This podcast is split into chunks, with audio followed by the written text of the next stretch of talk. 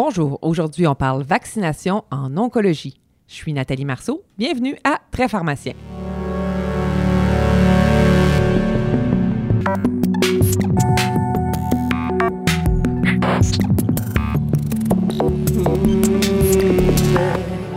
Bonjour chers auditeurs. Dans la foulée des discussions associées au projet de loi 31, qui permettra aux pharmaciens de prescrire et d'administrer des vaccins, nous nous sommes demandé si nos patients vulnérables, nos patients en oncologie, mais si ces patients recevaient les bons vaccins au bon moment. Pour en discuter avec nous, nous recevons Jean-Philippe Adam, qui est pharmacien en oncologie au Centre hospitalier universitaire de Montréal. Jean-Philippe est également détenteur d'une double certification américaine de spécialiste en pharmacothérapie et en oncologie. Cela me fait grand plaisir de le recevoir aujourd'hui. Bonjour Nathalie. Bonjour Jean-Philippe. Écoute, d'entrée de jeu, peux-tu me dire si les patients qui reçoivent la chimiothérapie au Québec reçoivent de façon générale la bonne vaccination? C'est une excellente question. En fait, ce qu'il faut se dire, c'est qu'il n'y a pas vraiment d'études qui permettent de répondre à ta question. Moi, ce que je peux dire par expérience, c'est que généralement, dans les centres en oncologie, on insiste beaucoup sur le vaccin d'influenza. Les patients le reçoivent. Euh, pour les autres vaccins, par exemple, c'est un petit peu plus difficile. Pourtant, on sait que les patients à risque de cancer sont plus à risque d'infection. Oui, ben effectivement. Un, il y a déjà les patients en oncologie à cause de leur cancer à la base, surtout pour les patients hématologiques et aussi à cause de la chimiothérapie, peuvent avoir en fait une diminution de leur immunité. Donc, ils peuvent avoir, être plus à risque d'infections fongiques, bactériennes, etc. Donc, c'est sûr que bon, le PIC recommande une, revision des vaccins au début de la chimiothérapie, ce qui est rarement fait dans tous les centres. En fait, je pense qu'il n'y a pas vraiment de centre qui le fait d'emblée, peut-être à part Charlemagne.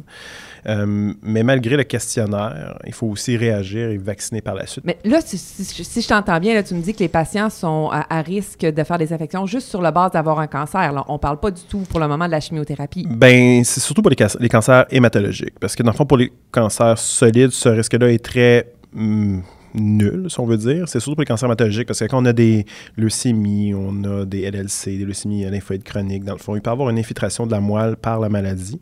Donc, le système sera peut-être pas en mesure de produire des neutrophiles en circulation qui, eux, vont s'attaquer aux virus ou aux bactéries en vous donc, en donc ces patients-là, oui, peuvent être à risque d'infection, principalement parce qu'ils ont une diminution des neutrophiles ou des lymphocytes en circulation dans le sang.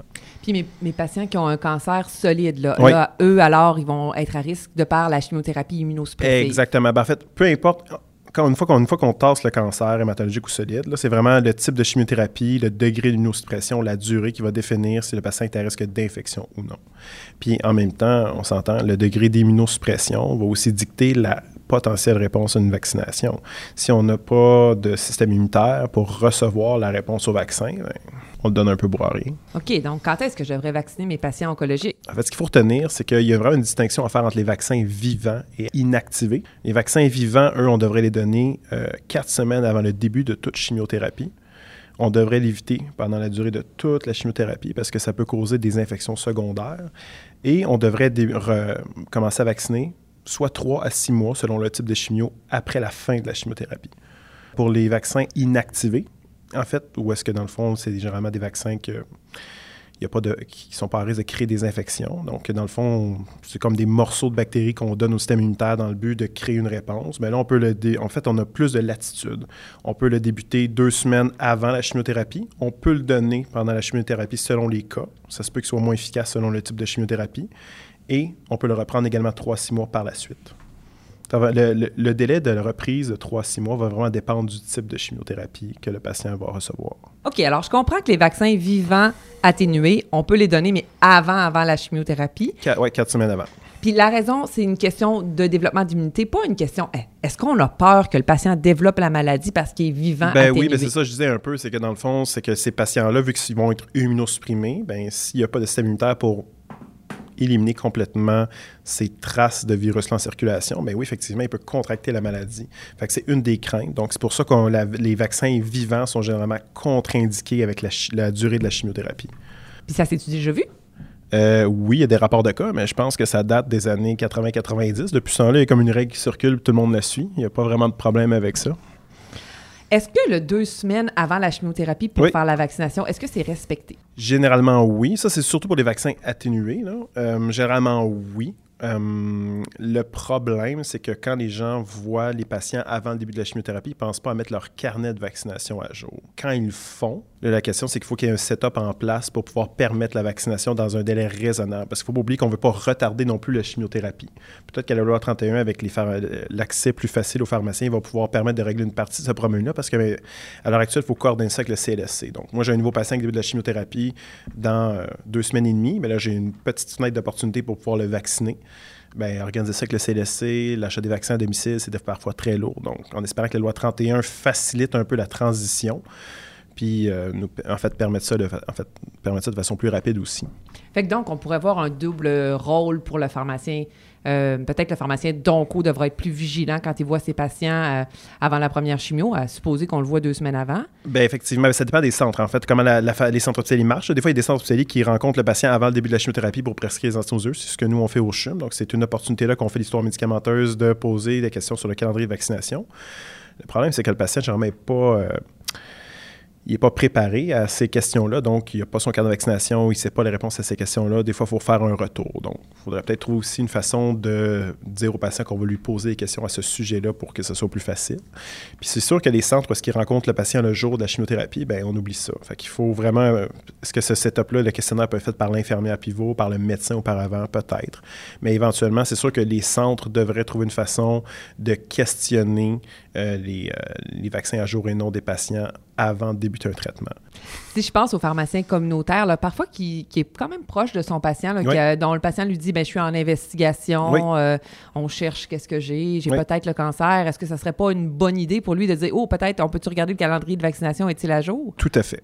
Tout à fait, tout à fait. À moins, il faut faire attention si jamais c'est une investigation urgente. Donc, on sait qu'on va débuter des traitements dans les deux prochaines semaines. Ça dépend toujours de, des rendez-vous qui vont être planifiés.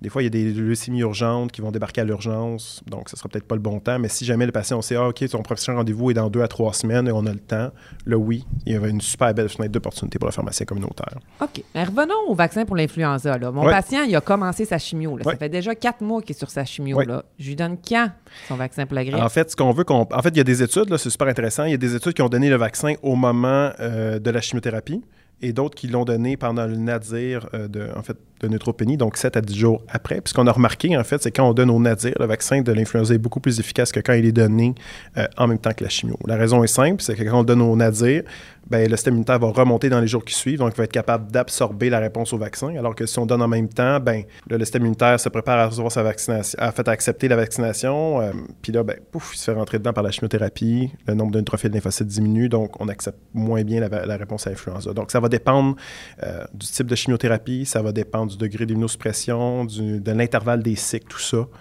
Euh, donc, par exemple, si j'ai une chimio qui est aux trois semaines, on peut se douter que le nadir va être entre 7 et 10 jours. Ben, peut-être le meilleur moment de vacciner, ça va être au jour 14 à ce moment-là. Chimiopéros, qu'est-ce qu'on fait? Il y a un super bel outil sur le jeu qui existe, en fait, qui a été fait par les, euh, pharmaciens du CIUS Montérégie Centre, en fait, qui résume exactement euh, quand le vaccin d'influenza devrait être donné. Euh, pour la chimiopéros, ça dépend grandement, en fait, du degré d'immunosuppression que la molécule amène. Donc, si jamais le patient, la molécule ne provoque pas beaucoup de neutropénie, à ce moment, je vous dirais que c'est pas mal n'importe quand qui pourrait être administré. si jamais, par exemple, le médicament est administré à intervalle, donc quatre semaines sur médicament, deux semaines de break, bien, c'est peut-être au début d'entrée de la semaine de break à ce moment-là qu'on veut vacciner. Ça dépend vraiment du type de, du type de, à ce moment-là. Je vous suggère, de, sans trop rentrer dans les détails, d'aller consulter cet outil-là qui est quand même très clair. Chacune des chimiopéros est indiqué, puis c'est quand le meilleur moment de le faire à ce moment-là. Pour ceux qui ne connaissent pas le site du GEOC, c'est le www.geoq .ca. Puis on va mettre info, ben, ou CA, les deux, là, ça change rien. On va mettre le lien sur euh, le site de la PES, euh, section balado diffusion. En revenant à nos chimios intraveineuses, est-ce qu'elles sont toutes égales? Tu sais, on est rendu, là, on a les chimios cytotoxiques, on a les anticorps monoclonaux, on a l'immunothérapie. C'est tout pareil?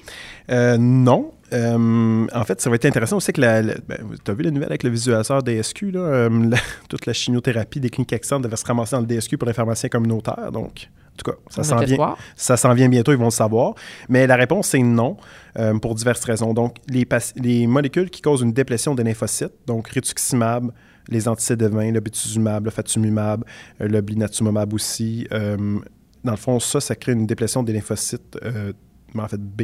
Donc, c'est sûr que la réponse vaccinale est moins bonne. Puis généralement, ces anticorps-là restent longtemps dans le corps. Donc, c'est pour ça, quand je tantôt parlais, je parlais des périodes de 3 à 6 mois, avec ces molécules-là précisément, il faut attendre vraiment les 6 mois à la fin de la dernière dose euh, avant de vacciner, parce que le système immunitaire est plutôt long à revenir. Après ça, il y a la double immunothérapie. En fait, on parle de ipilimumab et nivolumab. Quand on donne la double immunothérapie, le problème, c'est qu'on peut aussi euh, en fait, on stimule le système immunitaire. Donc, en donnant les vaccins, on, a comme un peu peur de ce qui pourrait se passer. Est-ce que le système immunitaire est trop, euh, dans le fond, trop stimulé? Puis là, ben, ça pourrait euh, pour une raison obscure, augmenter de loin la réponse au vaccin? Est-ce qu'il pourrait avoir des conséquences? On ne sait pas. Donc, par manque de données, on se limite également à la double immunothérapie d'éviter euh, pendant ce délai-là. Puis pour toutes les autres chimios, ben oui, ça va causer des neutropénies à, divers degrés, mais on les considère tous pareils. Encore là, il y a, sur le site du GIOC, les pharmaciens en fait du CIUS Montérégie Centre ont bien déterminé sur chacun des protocoles l'immunosuppression, le moment des vaccinations. Donc, selon l'intervalle des cycles, le type de chimio, il y a des moments plus importants que d'autres pour l'influenza surtout. On ne parle pas des autres vaccins seulement pour l'influenza. OK, fait que si je résume ce que j'ai compris, là, euh, un agent cytotoxique, disons, traditionnel, je le donne 7 à 10 jours après la chimio, là, à peu près au nadir. Oui. Euh, le Rituxan et tous ses amis, euh, j'attends six mois après. Oui, on donne, ça ne sert à rien de donner de la En fait, l'influenza pendant du Rituxan, l'efficacité va être zéro. Alors, un peu comme tu l'as dit, pour, les, pour les, les, molécules cytotoxiques, on sait que l'efficacité va être un petit peu diminuée. Il y en a qui ont même en fait, ils ont même évalué si double dose de shot d'influenza allait changer quelque chose. La réponse n'est pas vraiment. Donc, on sait que la réponse va être un petit peu diminuée, mais les patients vont quand même avoir une réponse au vaccin. Alors qu'avec les rétuxants, c'est un coup d'épée dans l'eau. Même chose pour les autres anticidémins. Donc, on ne devrait même pas vacciner parce que c'est zéro. Puis là, ben, c'est sûr que si c'est pas efficace, on, pas, on expose le patient à des effets secondaires possibles, que vous connaissez bien au niveau des vaccins, ben c'est ça. Puis pour finir avec mon résumé, l'immunothérapie, je touche pas à ça parce qu'on ne le sait pas. Double immunothérapie. OK. Simple immunothérapie. Donc, nivolumab, pembrolizumab seul, aucun problème. Il y a des données qui sont dans la littérature qui existent que la vaccination, c'est adéquat, il n'y a pas de problème, ça ne crée pas plus de, problèmes immunitaires, mais c'est vraiment la double immunothérapie où on surstimule le système immunitaire, puis là, on ne sait pas trop qu'est-ce que ça pourrait causer. Dis-moi, est-ce que les traitements hormonaux comme le tamoxifène peuvent influencer le moment de la vaccination? C'est une bonne question. Euh, dans le tamoxifène, j'inclurais aussi les inhibiteurs de l'aromatase, euh, l'étrozole, euh, anastrozole, etc. Donc, la réponse, c'est que ça ne cause pas assez d'immunosuppression. Donc, on pourrait vacciner pour l'influenza n'importe quand, euh, de ce côté-là, ou même pour les vaccins inactivés. Euh, outre le vaccin pour l'influenza, j'aimerais qu'on discute des autres vaccins euh, les, plus les plus souvent donnés aux patients qui ont le cancer. Oui, bien, c'est sûr que là, comme j'ai dit tantôt, les vaccins vivants ou vivants atténués, en fait, eux sont invités pendant la chimiothérapie. Fait que je vais, je vais les nommer, mais, parce que des fois, on, s'en souvient peut-être plus, mais ceux-là, on, les tasse de côté. Là. Fait qu'on les donne pas quatre semaines avant la chimiothérapie. Aucunement pendant la chimiothérapie, on peut recommencer trois mois après pour les chimiocytotoxiques. Et s'il y avait un anti-CD20 ou du rituximab, par exemple, c'est six mois après la fin. Donc, on parle de euh, quand on parle de vaccins vivants ou vivants atténués, on parle de rougeole, rubéole, oreillon, plus ou moins varicelle, l'influenza intranasale, euh, la, la, poliomyélite, la typhoïde, le rotavirus, la fièvre jaune, le Zostavax pour le zona et le BCG pour la tuberculose, qui est via le programme d'accès spécial, mais je le mentionne quand même. Donc, quand on parle des vaccins inactivés, ça, je pense qu'il faut savoir la peine de détailler un peu plus. On parle d'influenza intramusculaire, donc trivalent ou quadrivalent, le, Shingrix, qui est le vaccin pour le zona, l'H influenza de type B, la dystérie, la coqueluche, le tétanos, la poliomyélite, l'hépatite A et B, le VPH, le méningocoque, le pneumocoque 13 et 23. Après ça, on peut, on peut regarder chacun des vaccins inactivés puis voir euh, est-ce qu'il y a vraiment une réponse ou pas à la chimio, parce que c'est sûr qu'il y en a qui ont des données, d'autres non.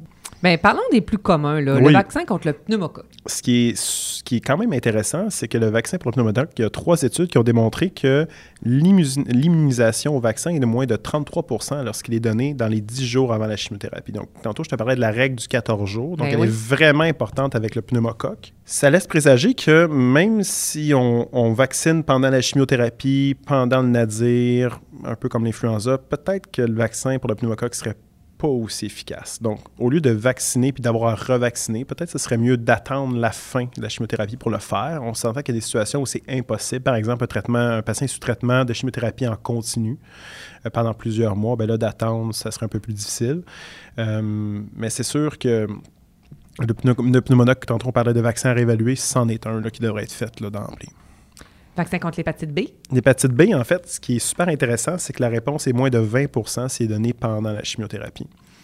Puis, euh, petite tranche de vie, là, au CHUM, on a fait une étude, en fait, où on, aime ça détecter les patients d'hépatite B. Et euh, dans le fond, on a regardé la sérologie euh, anti-HBS, dans le fond, des patients, puis il y en a moins de 50% qui sont immuns à l'hépatite B. Donc, ce qui est super intéressant, c'est que la majorité des patients ne sont pas immuns à l'hépatite B en oncologie, donc il y aurait peut-être quelque chose à faire pour les vacciner euh, dans un deuxième temps, une fois la chimiothérapie terminée, surtout s'ils sont à risque. Puis, indépendamment du statut, en tout cas, on ne parlera pas des réactivations, mais indépendamment du statut immun, je pense qu'il y a un rôle de vaccination après la chimiothérapie euh, à ce moment-là. Puis la double dose de vaccin, c'est pas recommandé du côté de l'oncologie. C'est fait des fois chez certaines populations plus euh, résistants. Là. Des fois, les, patients incarcérés, euh, les patients VIH ou les patients en hémodialyse, on donne une double dose d'hépatite B, mais pas en oncologie, c'est pas suggéré. Maintenant, un, patient euh, qui pourrait être à risque de tétanos, est-ce qu'on est qu'on le traite avec le vaccin pour le tétanos? En fait, on ne le traite pas. S'il se présente à urgence, on donne les immunoglobulines. Euh, ce qui est sûr, en fait, il n'y a pas vraiment de recommandation que le tétanos, on prend pour acquis que tout le monde est immun parce qu'on a reçu les vaccins dans notre jeunesse. Euh, ce, qui est, intéressant, c'est qu'il y a une étude de 206 patients qui démontre qu'il euh, y a moins de 40 des patients qui, en oncologie, ont des anticorps contre le tétanos. Donc, est-ce que c'est dû parce que les patients, cette, tranche de population-là, elle n'est pas vaccinée adéquatement par le passé? Peut-être. Est-ce que c'est parce que la réponse a diminué avec les traitements de chimio? Peut-être également. Mais c'est quand même quelque chose d'intéressant. Actuellement, on ne vaccine pas pour le tétanos pendant la chimiothérapie, nous-mêmes après, mais ça vaudrait peut-être plus. Euh, en fait, ça pourrait faire l'objet d'études intéressantes dans l'avenir.